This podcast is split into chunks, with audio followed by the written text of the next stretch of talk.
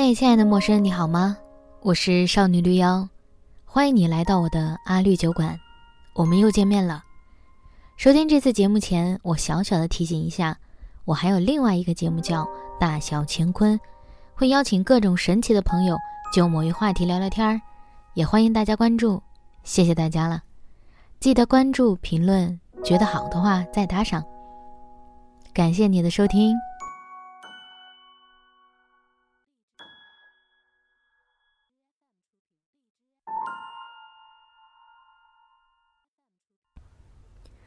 看过《西游记》的人一定会非常耳熟一句话：每当孙悟空要抓妖精的时候，总会先大喊一声“对，你往哪里逃？”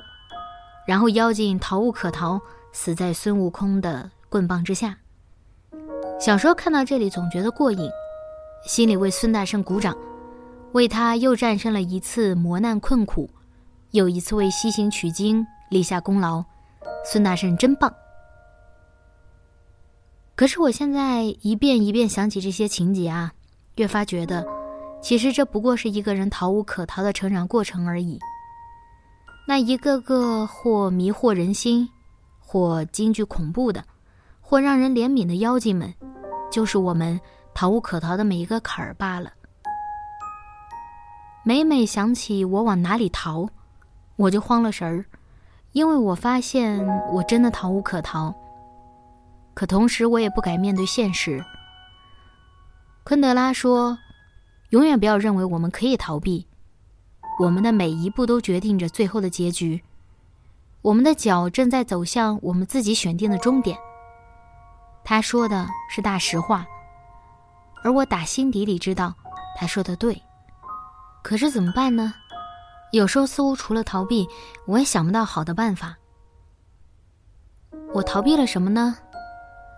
逃避了一些机会，一些当时看起来条件很好，可我心里其实没有那么想做，但如果迎难而上的话去完成，它的回报会非常高。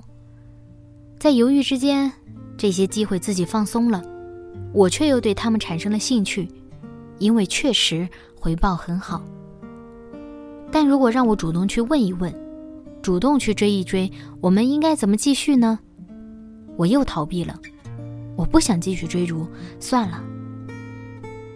类似这样的机会，在很多次算了之后杳无音讯。我常常在想，是不是因为我的逃避，让我真的无意间错失了很多机会呢？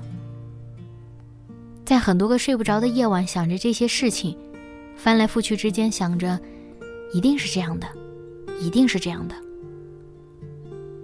我一定也逃避了一些跟人结交的可能性。有些闪闪发光的人，有些熠熠生辉的人，很想靠近，也有些机会可以靠近，但靠近之前，脚步却往后退了一下。我又逃避了。我没办法真的放心的接近那些真正优异的人，我怕我说的话很拙劣，拥有的知识不过是小小一粒米。一张嘴就会露怯吧。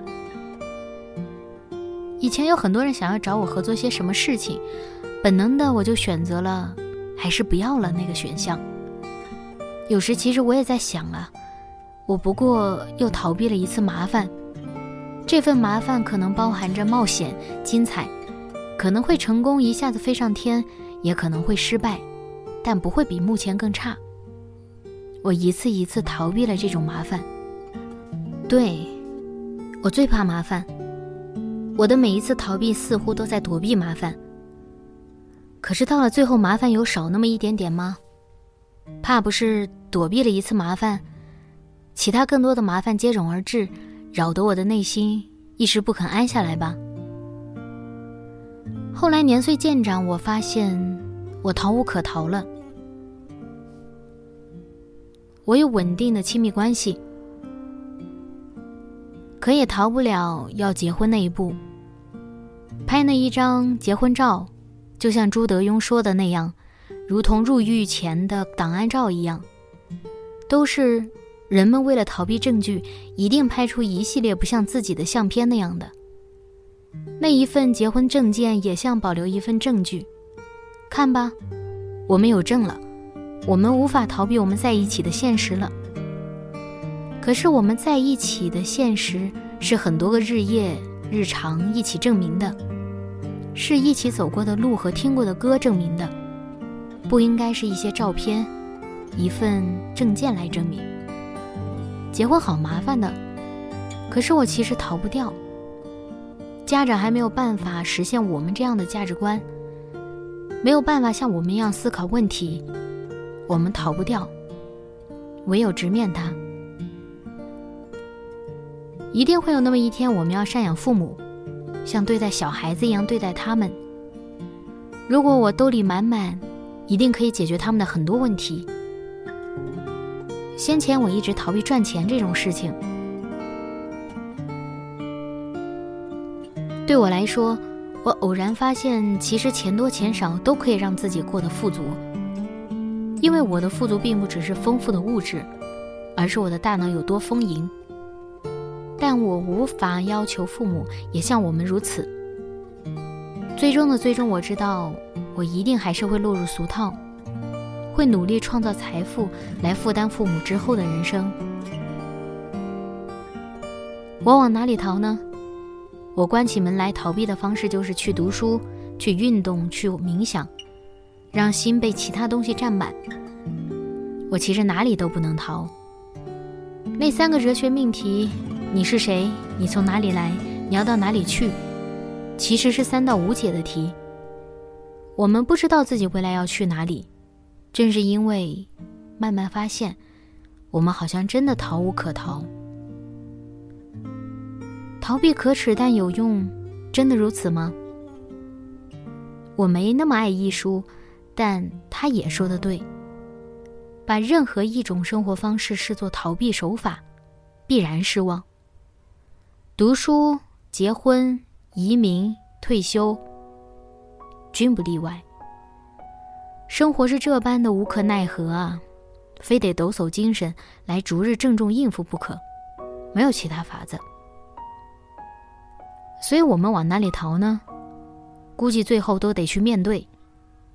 也唯有去面对，在睡不着的夜晚，自己的心突然醒来的时候，自己才有可能安心的跟自己的心说话，告诉他：我没有逃避，我在努力面对。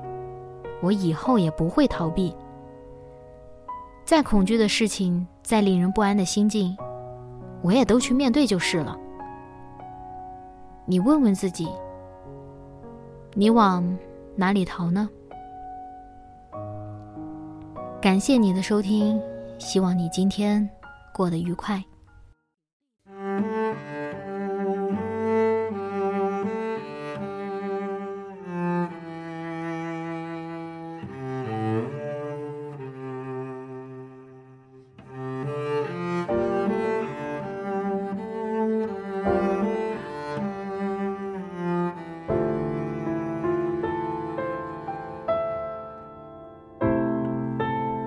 私はここにいる。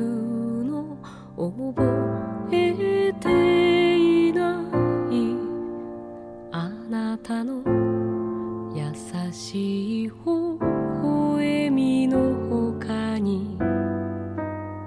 何も。流さ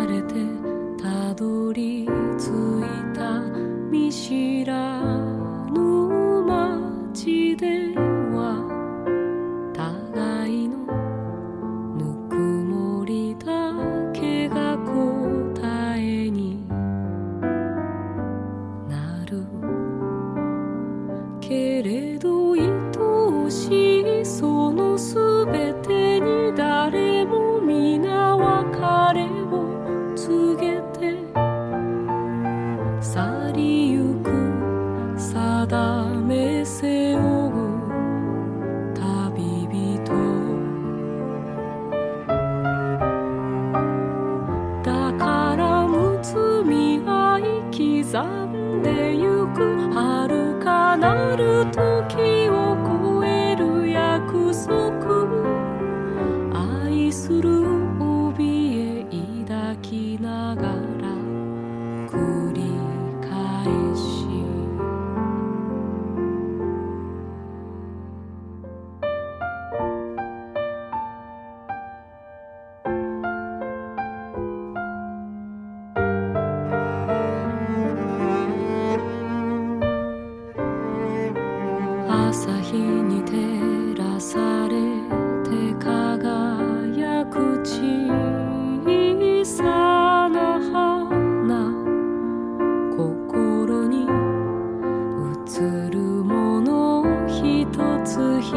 足